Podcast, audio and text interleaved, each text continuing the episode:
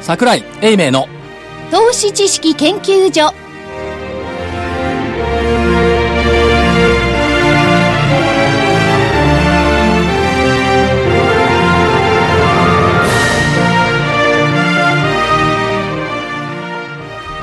皆さんこんにちはこんにちは。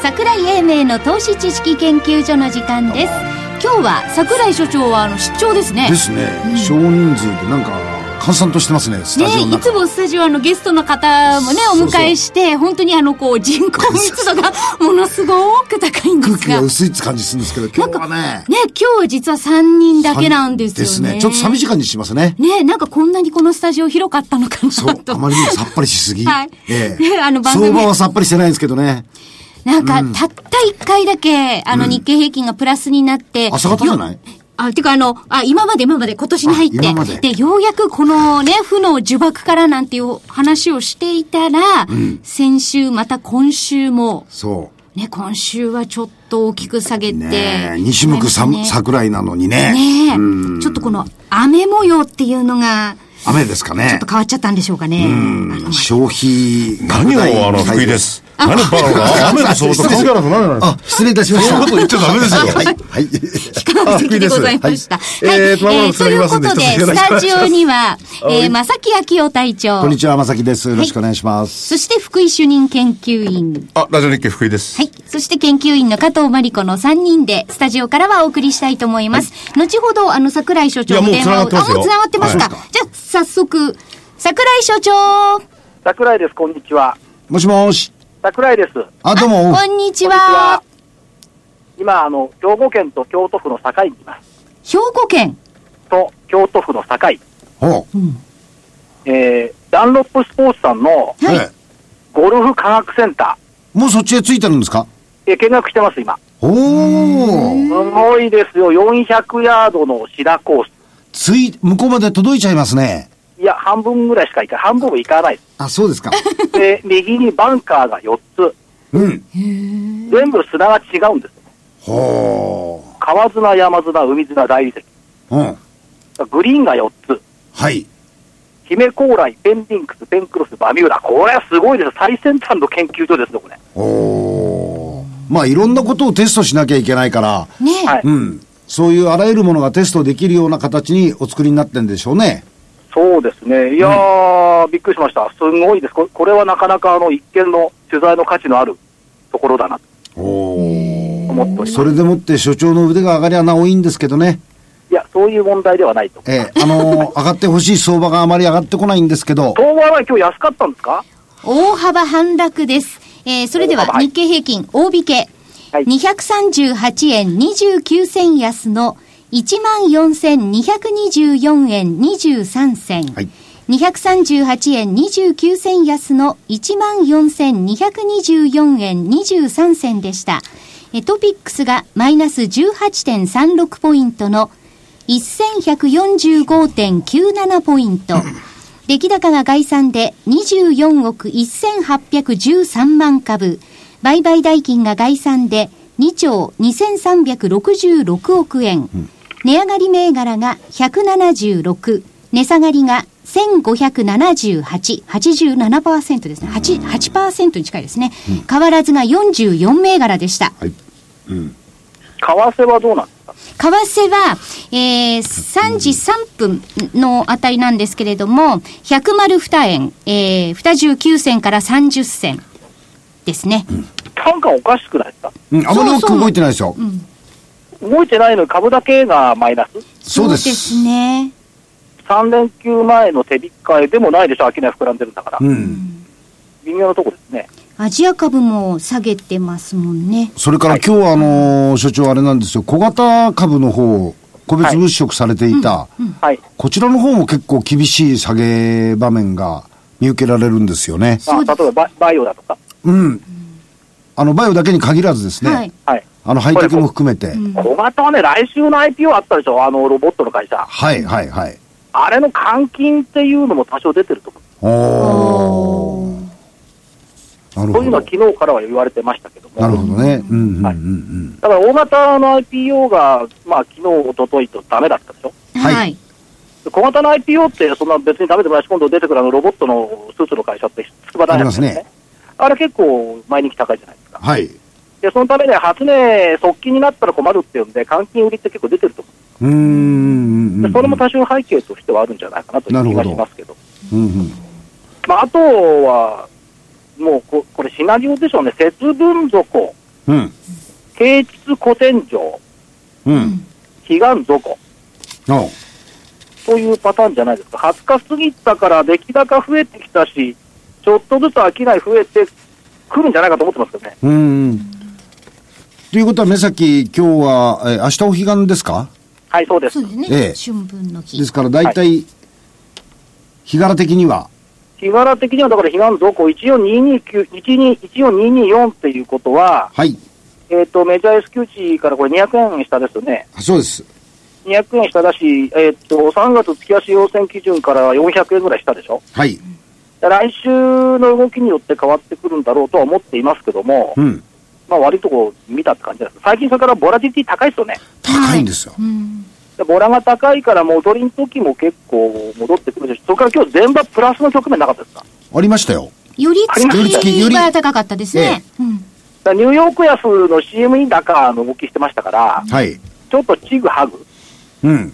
それから、えっと、権利配当取りっていうのはこれからちょっとずつ出てくるでしょう。ちょっとずつもう最終局面迎えてますよね。はい。それから、貸し株の戻しも一部済んでるかもしれませんが、まだ貸し株の戻しもあるということを考えると、うん。まあ、そう、なんていうんですか、そう、悲観することもないんじゃないかなと。うん。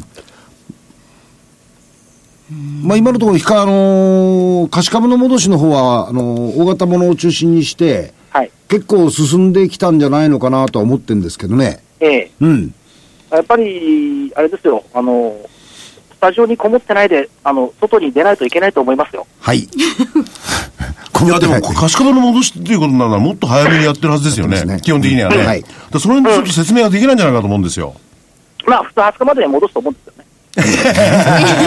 いや、あとそれからね、えー、今そこは、どこにいるんですかダンドップの研究ラ所ン。ド、ランドップスポーツ株式会社、ゴルフ科学研究所。そこにいらっしゃってね、あのー隊長も、えー所長もですね、ゴルフが非常にお上手なんですけれども、ゴルフが全然わかんない方がいると思うんで すよ。そこで何をしてるんですか、一体。要するにね、ゴゴルフボール、ここゴルフボールの工場もあるんですけども、うん。例えばゴルフボールって、穴が開いた、ディンプルってのがあるでしょあります。あ、ぼちぼちぼちぼち穴開いてますよね、ゴルフボールへこん、ってへね。こんでるでしょ、ええはい。あれ、へこんでるボールと、はいへこみの何にもないボール、はい。うん。どっちが飛ぶと思いますかでこれはも、加藤さんに聞いてみた方がいいですね。ああ、私はかよくわかんない。かん、噛んで。はいでも、私は平らなのって見たことないんですよ。表面ツルツルなの。ほうほうほうほあまり、まあ、始め、練習始めたばっかりなので、だから、よりその、ポコポコってなってる方が飛ぶのかなって思ったんですが、違うんですかポコポコって、ディンプルのついてるボールの方が、のっぺりしたボールの倍ぐらい飛びます。う。うん。そうなんですよね。ああ。え、どうしてなんですかで、昔、その、ボールって、この、ボコボコがついてなかったんですよ。うん。はい。それが傷がつくようになって、どんどん飛距離が出始めた。うん。古くなってくると傷つくでしょ。だはい。から傷がつく方が飛ぶっていうことは、ディンプルあった方が飛ぶよねというふうになってたんです。うん。へえ。だから空空気抵抗のところの問題そうがであるすよね。はい。うんそういうこと。そういうのは実際目で見ると、やっぱ違うんだなっていう感じしますよ。おお。見たことないでしょ。ないです、私。そのツルツルのボールを打ってどれぐらい飛ぶか。え、体調とかは両方行いったや、ことあツりルますツルのボールって、あのー手に入らないんですけど、ツルツルになっちゃったボールを打つことっていうのはありましたよね。いや、ツルツルになっちゃったボールだってディンプル残ってるでしょいや、のわずかに残ってますよ。ただ飛ばないことは飛ばないです。いや、全然ないな、ノッペアボーのボール、ほんと飛ばない。そこで勉強してるんですかいや、勉強してるわけじゃなくて、だからね、相場も一緒で、はい多少傷ついた方が飛ぶんですよ。えー あーそれ、そう、なるほど。所長、所 ちょ長っ。とそれは違うような気がしますそれはね違うというよりも、ちょよっと。べらぼうじゃないですか、それ。いやいやいや、あの、一応ほら、あの、相場の番組ですから、相場にこじつけるとそういうことかなと。うん、なるほど。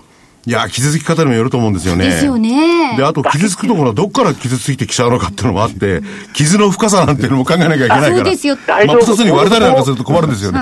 いや、ゴルフボールは芯には傷ついてないから。うんうんうん。ゴル周フりボールはね。だけが傷ついてるからね。まあ、相場も周りが傷ついてるだけじゃないですか、ボールの。そういう気がします。で、あの、難しい比喩は別にしてですね。はいで、そこの、そこでは、その、ゴルフボールに傷をつけるんじゃなくて、穴を掘るような研究をしてるわけですかそうそう、どういうディンプルがいいとか、ええそれからあのクラブもね、えこういうクラブの方がこの人には合っているとか、ちゃんと見てくれる。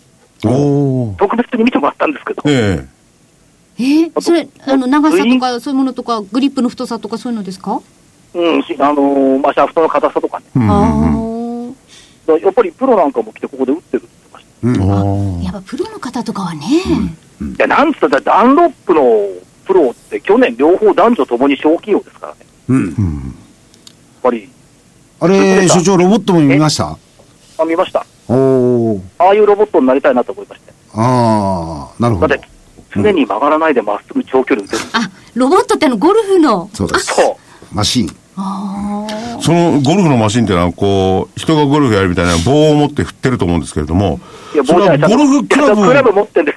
えゴルフクラブを研究してるの、はいそれともその、ボールを研究、どっちなんですか、あそれ飛距離はに。両方。両方やるんですかはい。ああ。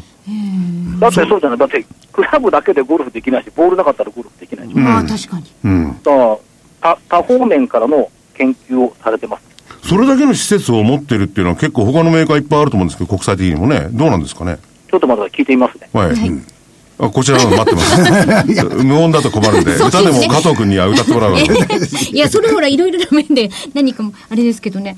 えーでもいろいろなこと、やっぱりその、あの、プロの方とかも、練習もしもし、はい、どうぞ。ああるのはあるそうです。あそうなんですか。ですか。でも、あでもまの、あ所長が見られてる感じでは、とにかくすごい。広いんですかだって、縦400ヤードで横75ヤード。 ?400 ヤードっていうのは、どあのどのぐらいなんですか360メートルぐらい、もうちょっとですか。はい。で、長いですね。ぶぶでそれね、だから逆側からも打てる。あそうですよね。風向きだとか天候によって、えこっちから打った向こうの果ての方から逆に打ち戻すこともできる装置、両方から打てる。それはないかもしれないね、意外に。えやっぱり風とかそういうのに影響されるから、そういうのを見て研究をするわけですね。そうです。相場も為替とか風に影響されますから。あ、それでそこね、あの、近くに、あの、ダンドップがいらっしゃるんですよね。はい、そうです。これね、ボールにしても、はいあるいはその、打つ棒にしてもね、ええどの辺までこれ進化していくもんなんですか、これ。それだって科学の進化ってなかなか難しいでしょ。うん。うじゃあもう、で行き着く、行き着くまで行き着いてしまったのかどうか。いやでもクラクラブで行くと、1年間に5ヤードずつ飛距離が伸びるような研究開発を多分してるはずです。おーええでもそれ結構大変なことで1す年よ間ね。 5ヤードでよかったです。そう、あの、ゴルフを知らない方、5ヤード、たかだか4メートルちょっとですよ。バカ言ってんじゃねえって感じですからね。ひょっとすると2015年までプラス10ヤードを今目指している。ほう。飛びすぎても大変で何すがねす。ごい、今、あそうのです、ねダノプソボスさんは、あの、デクシオ8っていうのを去年の秋な冬に発売されたんですけども、うん。これがね、今超人気なんですよ。おーすっごい売れてるんですおお。よ。まあ、このゼクシュエイトの人気を実は探りに来たっああ。ていう側面もあります。なるほど。ほうやっぱりその、ゴルフのクラブにも、はい。な、流行とかそういうのはこれあるわけですかクラブの有効さあるあるじゃないありまですすか。ね。うん。しかしなんか福井さんずいぶん興味ありそうですね。いやいやいや結構興味あるんです、最近。興味ある。あります。福井さん、以前はなんかあの、もう工房筆を選ばずみたいな。いや、も う、おっ今しゃっはでてまもした選がばない主義なんですけれどええええも、だからいろいろちょっと聞いてね、で、ゴルフやらない方は全然わかんないと思うんですよね、ですこういうね社会。だから、そういうので、どれだけ努力してて、それがどれだけ人々がですね、5ヤードをお伸ばすために、いくらぐらい払うのかとか、そういうのを聞きたいわけですよ。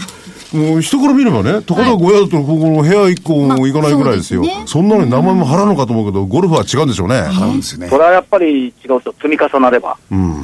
5ヤードだって18ボール行ってごらんなさいよ。100ヤード近い。ああ、 18そ号。うですね。で、福井さんはほらまだ若いから、スリクソンブランドなんていうの合うかもしれない。あスリクソン。はい。スリクソン。という、ぶなんかそのブランドブランド名ですかはいそ。うそうそうそう。はい。それから、ウェッジはあの、クリーブランドを使うと非常にいいと思います。あ、はい。ありがとうございます。いやまたこれもわかんない 人が。私も全然わからなかったです。はい。そういうブランドと。まあいろんなブランドがあるってことですねあいろんなライン、こうあるんですね、はい種類そが。うですだからまあ、あの、ダンロップさんってあの、ええゴルフだけじゃなくて、テニスもね、そうですよね。メインですからね。うん。テニスとゴルフ。うん。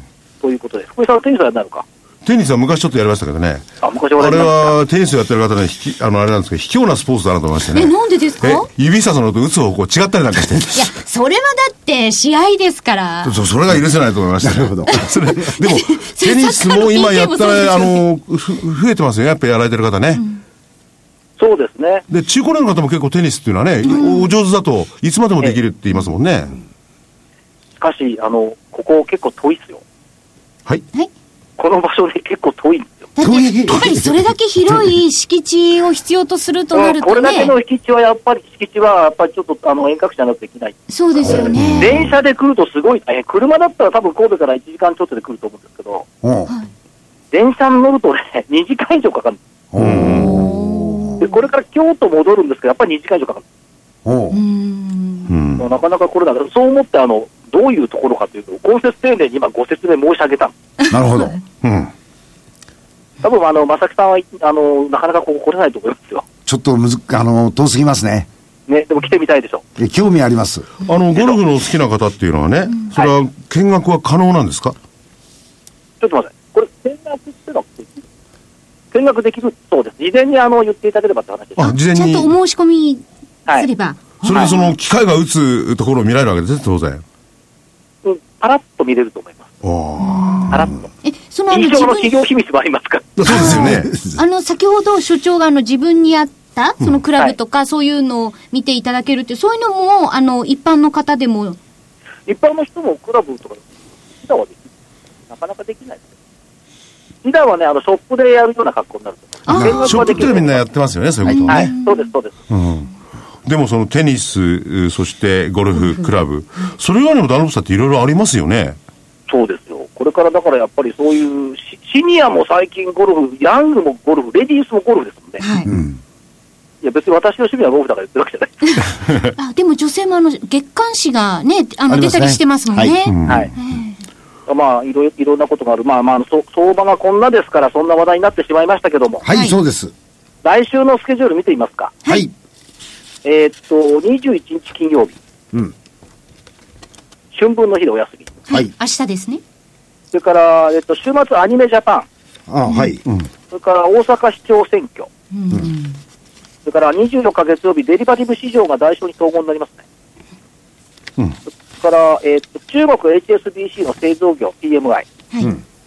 25日火曜日、えーっと、アメリカ新築住宅販売とケースシーラー住宅指数、26日がアメリカの耐久財受注、27日木曜日、3月の権利配当落ち、それから10、12月のアメリカ GDP 確保値、28日金曜日、えーっと、失業率と有効求人倍率、これ国内ですね。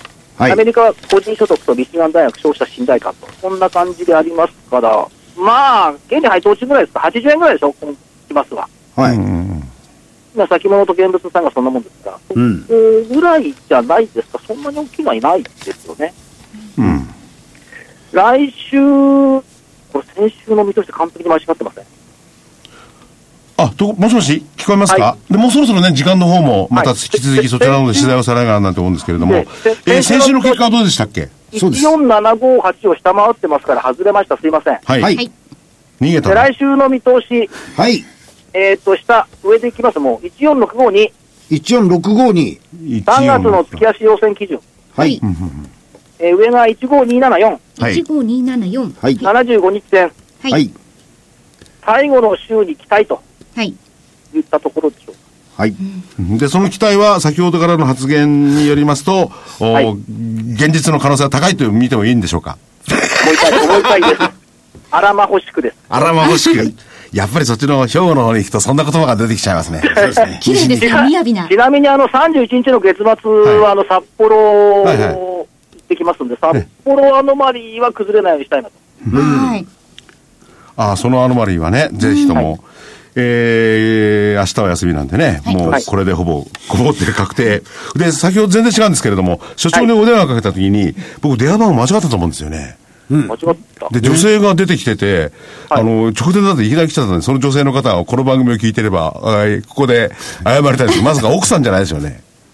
いや、私しか出てません。あ、そっか。じゃ私あ僕は間違えたんです。すいません。他にかけたんだ。いやそれ僕は、ああの、の、間違えて謝かっといた方がいいですよ。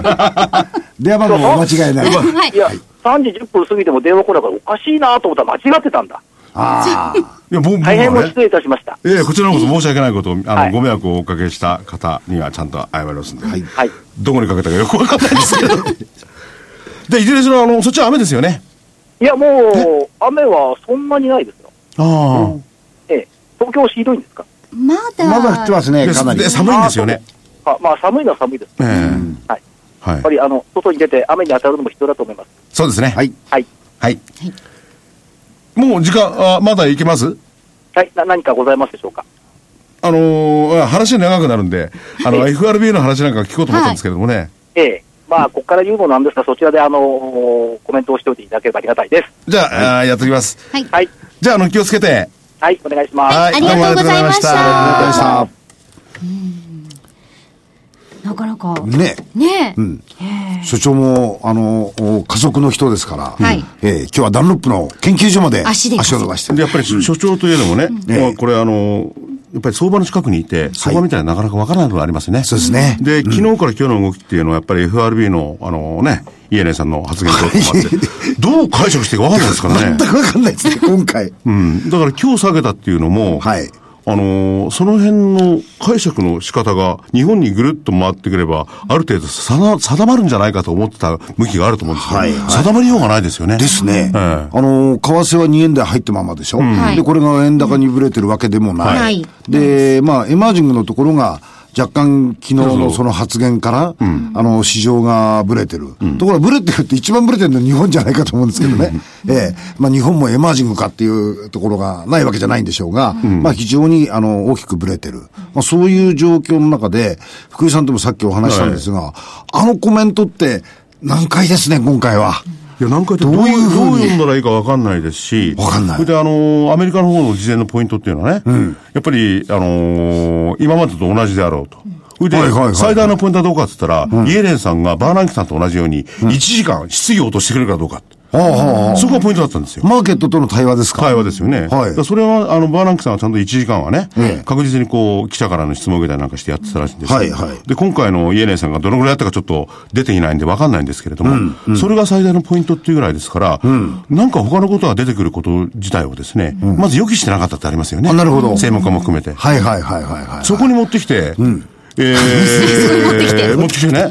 そこに持ってちょっと期待をね、裏切ると言いますか、はいあのー、失業率よりもね、はいよりもって、から今度はこの、金利の方にね、目を転ずるとか、はいで、なおかつその金利のお調整っていうんですかね、それも時期をある程度明確にするような発言しちゃいましたからね。そうですね。うん。これはね、どう捉えていいか本当にわかんないと思いますよ。とテーパリング、テーパリングですか、テーパリングはいあれのスケジュールっていうのは、多分基本的には、踏襲していきますよというのが、多分正しい理解だろうと思うんですよ。はいただし、じゃあそれを、あの、今後の政策として何か新しいものがあるのかって言ったら、多分、あまり何も言ってないですよね。中身としては。そう、中身としては言ってないですけれども、ただ、あの、経済学的に見ればですね、はいまあ、アメリカの人なんかもそう言ってる人が多いんですけれども、あの、金融、経済がまだ立ち直ってると言えないじゃないですか。はい、言えないですね。そういう時にね、いきなり金利の話を持ち出して、はい金利で調整する、つまりゼロから上げるってことですよね。そんなことできるはずないじゃないかっていうのは一般的な考えだと思うんですよね。と思いますけどね。で、その話が出てる割には、じゃあ、金利市場は動いてんのって、これ、動いてないんですよ。うん。だから、やっぱりそういう面では、あのー対話するべき場所で、 対話がうまくできてなかったのかなということぐらいしか、あまりね、こう、解釈のしようがなかなかないっていうのが、あの、私の 拙い知識の中では、そんな感じしましまたあ、ね。た体調も外資系長くてですね、あちらの人の考え方とか、その FRB の動きなんていうのね、非常にご存知だと思うんですけれども、そういう体調にしてもやっぱり今回わかんないですよねわ。かんないです。あの、解釈のし、で、通常であれば、いろんなものを解釈したものが、市場の中に反映されると思ってたんですが、現実にはその話した中身について、マーケットが反応してない部分がある。まあ、強いて言えば、や株式市場が。ただ、時間的にはですね、まあアメリカに関して言えば、確かにあの線バーンと落ちたんですよ。なるほど、なるほど。その意味では反応はしてるんですよね。しかし反応はしたけどびっくりしただけであって、それが何を意味してるのか分かんないと思うんですよね、まだ。まあ、特にそれで、ファーストクォーターの終わりに近いわけですから、ある意味その、ポジションを取ってる人たちにとっては、やはりあの、動くべきタイミングだろうと思うんですが、それが動いてないっていうのがね、逆に言うと僕にとってはちょっと理解でききれない。部分ですね。はっきり言って。。いや、だからその、ウクライナ、クリミア問題なんていうのは、例えば海外の人なんかでもですね、経済制裁やってるけど、要するに、おそらくはそれはある大学のね、ジョージ・ワシントン大学というその教授なんですが、腹の中じゃ何の制裁も続きはねえんだよと、西側は。だからおそらくそれは、あの、ある一定の投資家なんかもね、これは大きくなんないよと、 という判断だと思うんですよ。となって最大の焦点であったり、ここは FRB の政策だったんですよね、うんうん、で、イエレンさんのこの記者会見だったはずなんですよね。はいはい、で、それがちょっとわかんないっていうことになると、うん、今後のこの市場に対する、あの、対応の仕方っていうの見えなくなりますよね。うんあさっき福井さん言ったように、その、金利云々っていうところを除くと、あの、ほとんど、何もおっしゃってないのと一緒なんですよね。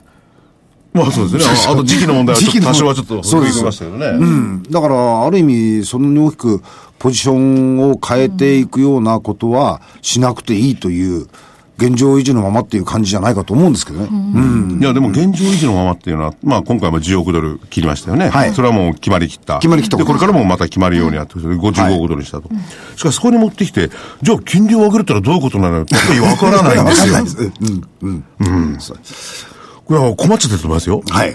多分、これからですね、うん、えー、じっくりあちらの方も判断して、はい、どう捉えるべきかっていうのを見極めると思うんですけどね。で、アメリカの方は、あの、明日ですか、うん、あの、金曜日の夜、あの、メジャースキルですよね。ええですから、そこのところで多少動きがあるとすれば、明日かなという気はするんですが、うん、多分でも今日の、昨日の夜のところからの動きだと、うん、そんなに大きな動きがあるともちょっと想像しにくいですけどね。ねええそれで、なおかつ、このじわじわじわじわニューヨークの株も下降の、ちょっとパターンに入ってってるんですかね。はい、これどういうふうにしていいのか。で、その下降が、そもそも何の、何、何を入れてるのか。うん、で、これまであれ、ウクライナで説明してきたんですよ。はい、たまたまあったから。それが中国ですね。そうそう、中国ですね。はい、中国は今後何かあるかもしれないとすれば、説明の材料には使えると思うんですけど、説明材料がだんだん少なくなってきなってきましたね。そうするとまた何か出てくるんじゃないんですか、どっかから。いや、そういうことはないんですよ。だからそれは何か出てくるっていう、まずね、経済、株価のあっちの人たちはね、そういうのは排除しますから、目のある、目の前にあるものをどうカウントしていくかなんですよね。で確かにね、あのー、中国であるとか、これは現実可能性があることであってね、うん、十分に、例えば500兆円のね、はい、えー、シャドーバンキングだってあるっていうのも分かってますし、分かってるっていう、それも数字そのものはあやふやなんですけどね。はい、うんそういうところは分かってるんだけど、何かバーンって出てくるってことに関してはもうその場の対応しかないんでね。そうですね。カウンターしないですよね。ええー、で、あまりその、そういうものが出てきそうな、状況でもあんまりないんですよね。ですよね。ええー、あの、ある意味、いろんな、その、イベントドリブン的なものは、表に出てきてますから、うん、現実に、うん、そうすると、そういうものをこれから新たに、えー、発生して、それをマーケットがキャッチアップしていくっていうことではないだろうと思っててますけどね。で、日本ではあまり伝えられてないですけど、ドバイの ね。はい。 アラブの小国でも、また、また融資ですからね。はいドバイなんか全然気にしてないですけど、またドバイショックみたいなの起こり得る可能性ってあるわけですよね。で、それも、おそらくその、西側って言いますか、西側じゃなくて、そのアメリカも含めた投資家っていうのはカウントしてますよね。うん。うん。だカウントできる要素があって、ただカウントできなかったのは、ENA さんの発言 これがまたどう解釈していいか分かんないの分かんないですね。ねどうしたらいいのか分からないっていう感じなんですかね。そうですね。うん、うんこれで確かにあのー、これまでの、お金融緩和 QE3 までやってきたって、はい、市中に出てる金は大した金じゃないんですよね。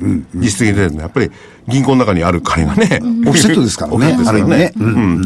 でもその、えー、金がある程度使えるような環境にあるよっていうことが、投資のアクセルを踏むことになってたんで、ね、はいはいはい、はい、それがなくなっちゃうとどうかわからないですね。うん。ですから、アメリカ国内の中ではどちらかといえば、あの、おクレジット的なものについては、うん、縮小方向ですよね。そうですよね。広げる方向ではなくて、うん、うんうん、それはもう間違いなくそういう状況なんで、そうなると、あのー一方で言われてるその過剰流動性みたいなものっていうのは、うん、あの、ある意味、行き着くところまでもう行き着いちゃったんで、えー、えー、これからはどんどんどんどん小さくなっていく方向だと思うんですよね。うん、うん。そうすると、市場の中に流れ込んでくる金が、うん、あの、ある意味、どんどんどんどん縮小していくことになっていますから、あの、ある意味、金、うん、縮小均衡的なものになっていくとすると、うん、マーケットがこれからどんどんどんどん、その、高値を追っかけていくという環境というのは想定しにくいですよね。そうですよね。うん。だから、それとは違うんですけれども、失業率に関してもね、はい、要するにこのマーケットの好調を移して、うん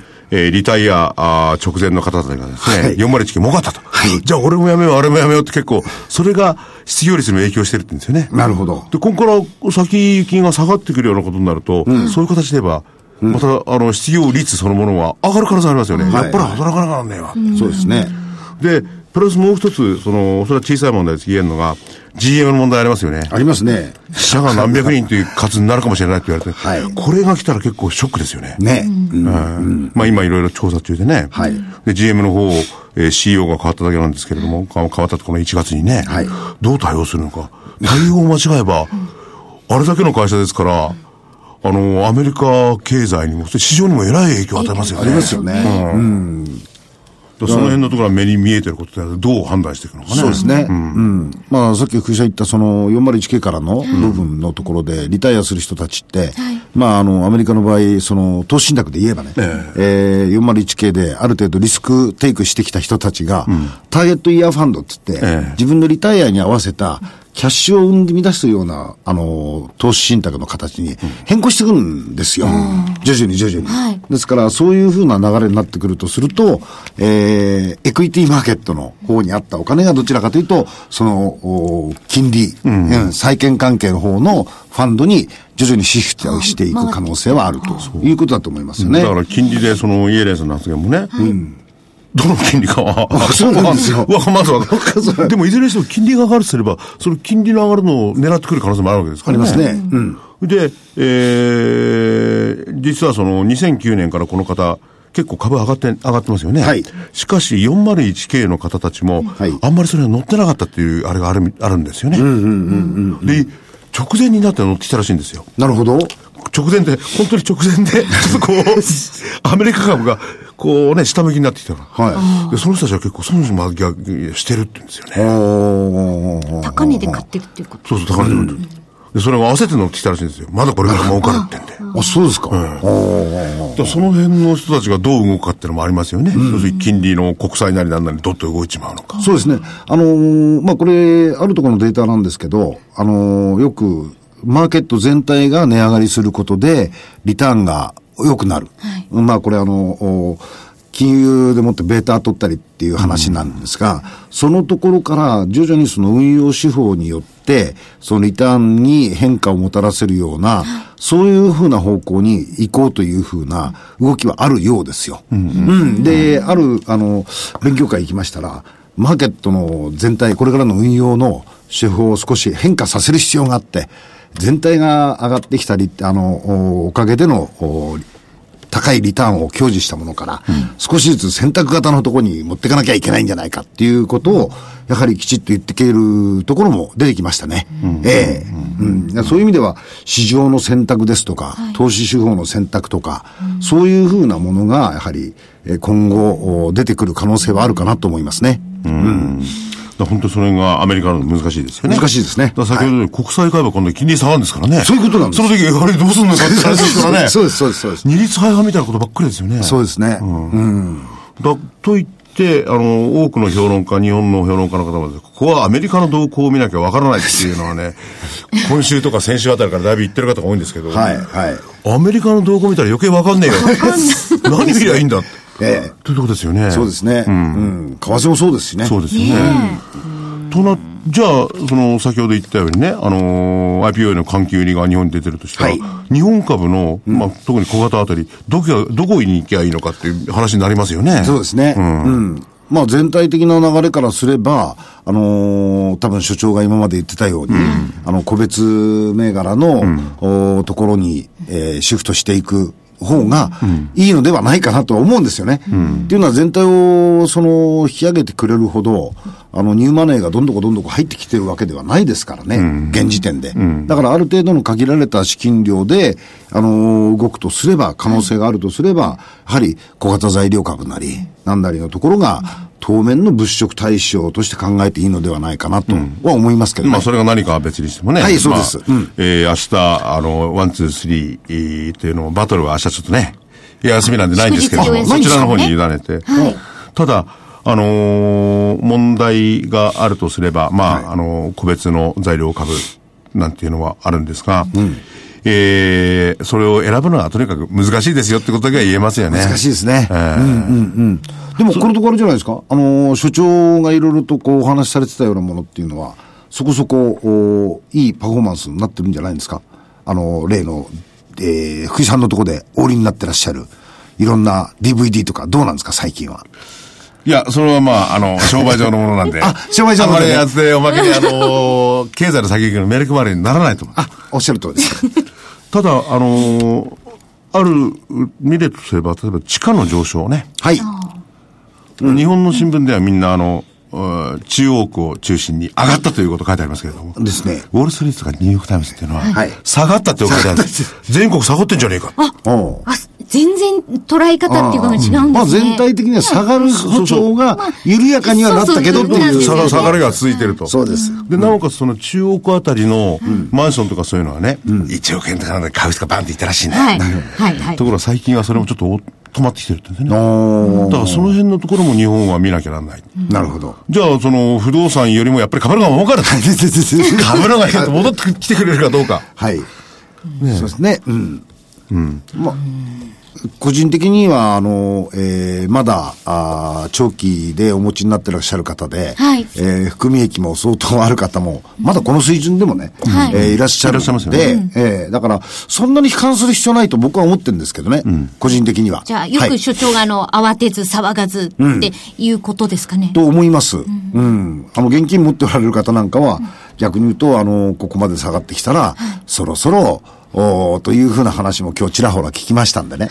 うん。そういう面では、あの、そんなに大きな、あの、変動はないだろうと僕は思ってますけどね。個人的には。うん。さっき福井さん言ってみたいに、あの、土地の値段と、はいそれから、先週かな、あえー昨日ことで発表になった例の貿易収支。ええの方も、あの、今まで大幅な赤字から、ん多少季節的要因があるにしろ、あの、赤字幅が減ってきたとかですね、そういう面のそのプラスのサイドは見れるかなと。まあ、ただ一番嫌なのは、4月になって個人消費がどうなるか全くわかんない。全くわかんないですようんね。ですね。というとこですよね。でもそれも個人的な感覚で言ってね、あの、デパートなんかに見るために通ってんですよ。あああ、その、動向というデパか。ート、僕が行ってるデパート、人集まってないですけどね。私、デパート確かで。 2%プラスなんてね、言ってますからね。ねえ福井さんのアドバイスを聞いて、先週末デパートにいました。それはお供ですかちょっと痛い思いをしましたはいもう痛い目に遭いましたあ。ちなみに私もあの、友人と一緒にあの、 この間の週末にアウトレットに、やっぱりあの、上がる前に、やっぱり行こうと、ちょっと、はい行ったんですけど、いないでしょ。あまり混んでなかったんですよ。私結構、ま、この連休で出るのかもしれないんですけど、先週末に関しては、今まで、あの、ま、週末に行っていた時、何回か行ってるんですけど、それにしてはやっぱり人手は少なかったかな、意外だったんですけれども、そうなんですよ。ええ意外にね、人手は少ないんですよ。 だからもっとす、今週末、来週末ぐらいなのか、それともどうなんでしょう来週末はもうほぼアウトうんですよね。まあまあまあもう31日までありますよね、そそうのです次のね。週だかまら、そのほ頃のギリギリなのか、それとも逆になんかあの、絶対に消費税が上がったら、やっぱり売り上げが多少なりともね、落ちるというか、まあ皆さん手控え気味になるから、はいそこでやっぱセールとかがあるんじゃないかと言っているようなおばさま方もいらっしゃいました ねえっ。と、人々の関心っていうのはむしろその消費税3%大きいんですけれども、それよりもやっぱりデフレから完全に脱却していないわけじゃないですか。それにあると思いますよね。なるほど3%ぐらい落ちるよって考えてれば買ってこないですからね。またこれからもね。で、確かにあのエネルギー価格なんてのはこう、円安で上がってきますけど、そうですね大変ですね。円だってどうなるか分かんないですもんね。はいはいはいこの先。そういうのを考えると、賢い人は控えてるのかもしれない。あのバイングパワーはまだまだあるのに、あるのに。でもあのね、新聞とかそういうのは、あの、いろいろとねいろいろ書いてますけどね。書いてますねでも最終的には自分の目で見ると、その所長が今もダウンロップに行ってますけど、はいそういうの必要ですよね。そうですねだからちょっと暇な鬼にでも、できればその、叱るべき時間に、例えば、あの、食材売り場をチェックしたかったら6時以降に行くとかね。はいはいははいい。。そういうところに行って自分でチェックすると分かりますよね。そうですね。で、それで増えてきてるようだったら、それこそ日銀が次の手を打つかどうか別にしても、その動向によっては、売りだとか買いだとかっていうのは感覚で分かると思いますよね。それはありますね。うん。あのー、なんていうんですか、市場のはい調査を自分たちでする。あまあ、タクシー指数ですとか、いろんな指数がありますから、そういう面でもって、やっぱり自分なりに見てくるっていうのはいいことだと思いますね。タクシーの運転手さんに聞くと確かに当たりますそようねで。すよ。私もあの、年末、あ、これずいぶん前ですけど、年末に聞いて、いいですかって言ったら、全くと、即答でしたね。僕はね、あの、あえてタクシー乗るんですよ。あの、こう、ポイントポイントで。とついね、先週か今週か乗ったらやっぱりね、全然客増えてないって言ってました。こんなことね、ええし、やべえにするんだからと。 いや、何言ってんのお客さんって。関係ねえよなんて言われて、すいません、だとうん結構皆さんそうですね。聞くと、だから、うん、実際のところ本当景気良くなってるのかなっていうのはね。っていう感じん、だから多分そういうふうなし不安っていうか、まだあの、こう、確固たるものがつかめてないんで、ですね。いいっていう実感がまいだ。や、だから、実感は、新聞とかそういうんじゃなくてね。はいそうですやっぱり自分として掴んはでい、それで動くべきだと思いますね。そうですね、うん。と思います。で、特にこれから CO となるものもないんで、で、当分は FRB も何言ってるか分からない感覚がするかもしれないですよね。わかんないんで。それもう自分の肌感覚しかないですよね。そうですねうん。はい出るか逃げるかはね。うん。まあ確かに、隊長も言ったように、あ出るっていうか、入る水準ではあるのかもしれないですけどね。はいはい分かんないな。まあ慌てる必要ないと思いますよね。うん。こういう状況の時はね。うん。ただ問題は持ってる方ですよね。入る方はいいんですけどね。はい。はい。難しいですね。難しいです。ということで、はいえーと、来週の先ほどのあ所長の見通しはは、い、はい。えー、下が、下限が14,652円。14,652円。月足要線基準。はいそして、えー上限が15,274円。15,274円。これが75日線。えーと、幅はどのぐらいなんですか、これ。幅にすると600円4、ねそう、600円ぐらいですね。まあ、い、いつもの所長の、 まあ、水準ぐらいでしょうかね、600そうですね。うん。確かに、いろ上いろに行難しくいと見要てい因くといも。うことですよね。で、31日、あの、札幌行きますから。あ、急そう遽で決すまりね。ましたんで、札ね。幌に行くと高いというアノまマあ、リー。もうそこれのはアノ マリーは絶対信用しない方がいいですよ、これ。あ、そうですか。え えわかりました。今日見てください。今日ね、西でしょ西。でちょっと崩れてますんでね、あの、逆仕様になるかもしれないけれども、はいあまり、あの、リスナーの方々信用しない。ちょっとあの、期待感は、ちょっと、ねなったらいいな込めすぎちゃったぐらいで、はい。でもまあ、3月の31日なんてのはもう、企業にしろ何にしろ、実質的にはもう、ともうっくにね、来年度入っちゃうわけ、もう入ってるわけですそからうねです、来年度にね。うんただ、あの、気分の問題ありますよね。あります。はいその気分の問題をどう出るか。はい。この翌日から8になるんですから、5から。この翌日からですからね、ここまでのところは5なんですよはい。で、翌日から8になるんで、この辺の心理がね、どういうふうに出てくるか、むしろその4月のところに入ってからはい、あのー、それこそさっき福井さん言ったみたいに、あのー、市場散歩をですね、えーそうマーケットウォいいッチですねをしながら歩こうと思いますけどね。やっぱ実際になるなるって言ってる時と、実際になってみて、どう感じるかですよね。そうです消ね費者の皆さんが。えー本当にね、その辺はどうなるのか、皆さん方もやっていただければ。それで宣伝いきましょう。あ、はい。忘れてましたよ。いやいやいや、もう時間がそろそろ。はい。えー、まずは本日発売です。桜井英明の投資知識研究所2014年3月号。投資に勝つための受給をつかむポイント法則集。マル秘法則大公開。この法則を手に入れれば未来が見える。勝ちの確率は高まる。えー今月まで5%の消費税になっております。えー価格8400円、送料は500円です。DVD です。えー来月になりますと、まあ、本体価格7、えー、8000円なんでね。はいはいえーそれなりのことになります。 えーそれで今の、あの、し受給。受給をやっぱり掴むねポイント、受給ですね。受給をある程度掴んでると、その、その後の、やっぱりあのー、値動きってのは分かりますね。うん時給をどう掴むか、そのポイントをですね、えー、まあ、鉄則という形でいろいろ出していただいて、18個ぐらいポイントがあるんですけれども、えーその具体的なポイントを、おー投資に生かしていただければ、えー上がる時も上がるし、下がる時も上がると。非常に、鹿野内さんがそれでね、はい鹿野内さんの企画なんですよ、これは。お、そうなん時給。おえー。でぜひ時給でね、株価の、お先読みをしたいという、彼内さんの要望にお応えして、はいはいえーこの DVD を作って、彼内さんにも出ていただいております。はいはい。はい。 18項目とはまた随分。ありじゃまあ、こすう、ね。項目というよりたまたま言ってるポイントが18個。ああ、そうですか。うんだから18個だったかな。多ぐらいいいですねだからそういうところを確かにね、あのーこれを抑えればっていうのはありますよ。うん。それで、どうしても、お大の場合、まあ、時給というよりも、株価の値動きね。はいそれに目がいってしまうんですけれども、値動きより先に、やっぱ時給にえー目をおしっかりと見据えていくべきだ。こういうことですね。はい。外国人も結構時給うるさいでしょいや見ますよ見ますよね。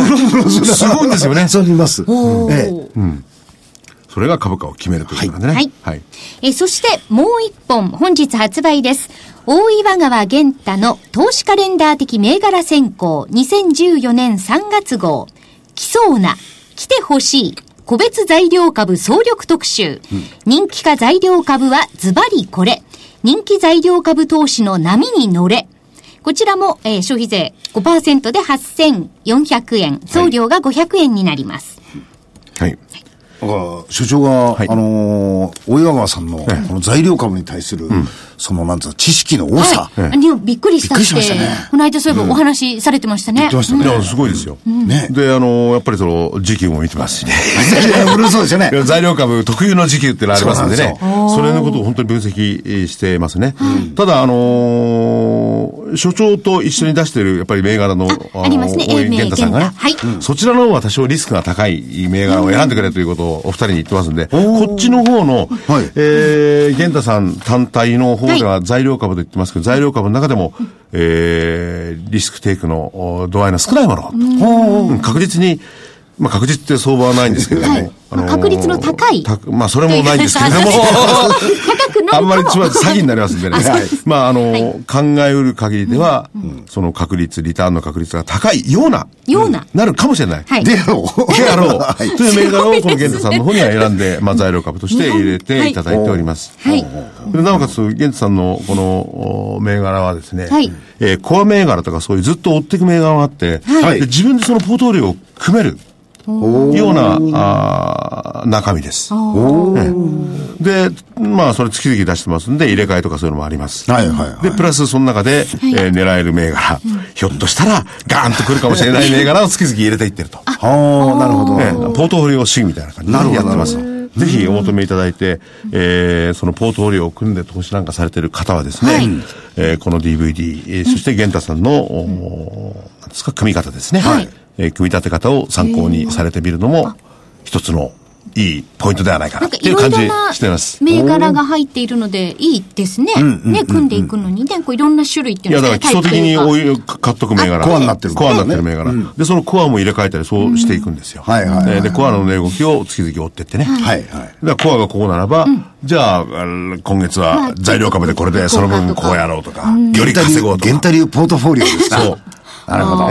えーなんとなくこう、躍動感のあるポートフォリオが作れそうといでう気がしますすね。ね。ね。だからポートフォリオってそういうふうに作るもんだっていう、源太さんの方、当たり前ですよね、そんなもんね。あ、そうですよね。源太さんもそうしないとそうポートフォリですよねオあの、先輩特許じゃないんだからね。そうです。でもそれをあの比較的着実にやろうと。でその背景になってるのが、まあ、投資カレンダーの行動、投資行動分析学。はいはい。えー、現在おっしゃってますけれども、それで読んで、はいえー具体的な銘柄を出しているっていうのが、今日発売のこの DVD、本体価格8000円、い消費税プラス5%。はい。はい。えーお求めは、ラジオ日経通販ショップサウンロードまでお願いいたします。えー電話番号は、東京03-3595-4730、03-3595-4730番です、はい月曜日から金曜日の平日午前10時から午後5時30分までお電話をお待ちしております。明日はお休みになりますのでお気をつけください。さあ、なんか、所長がいないとね、今日3人ですね。ってちょっと寂しかったんですが、来週は所長もまたいらっしゃっていただけますよね。そうですねはい。そ来れ週では来週お楽しみに。さようなさようなら。ら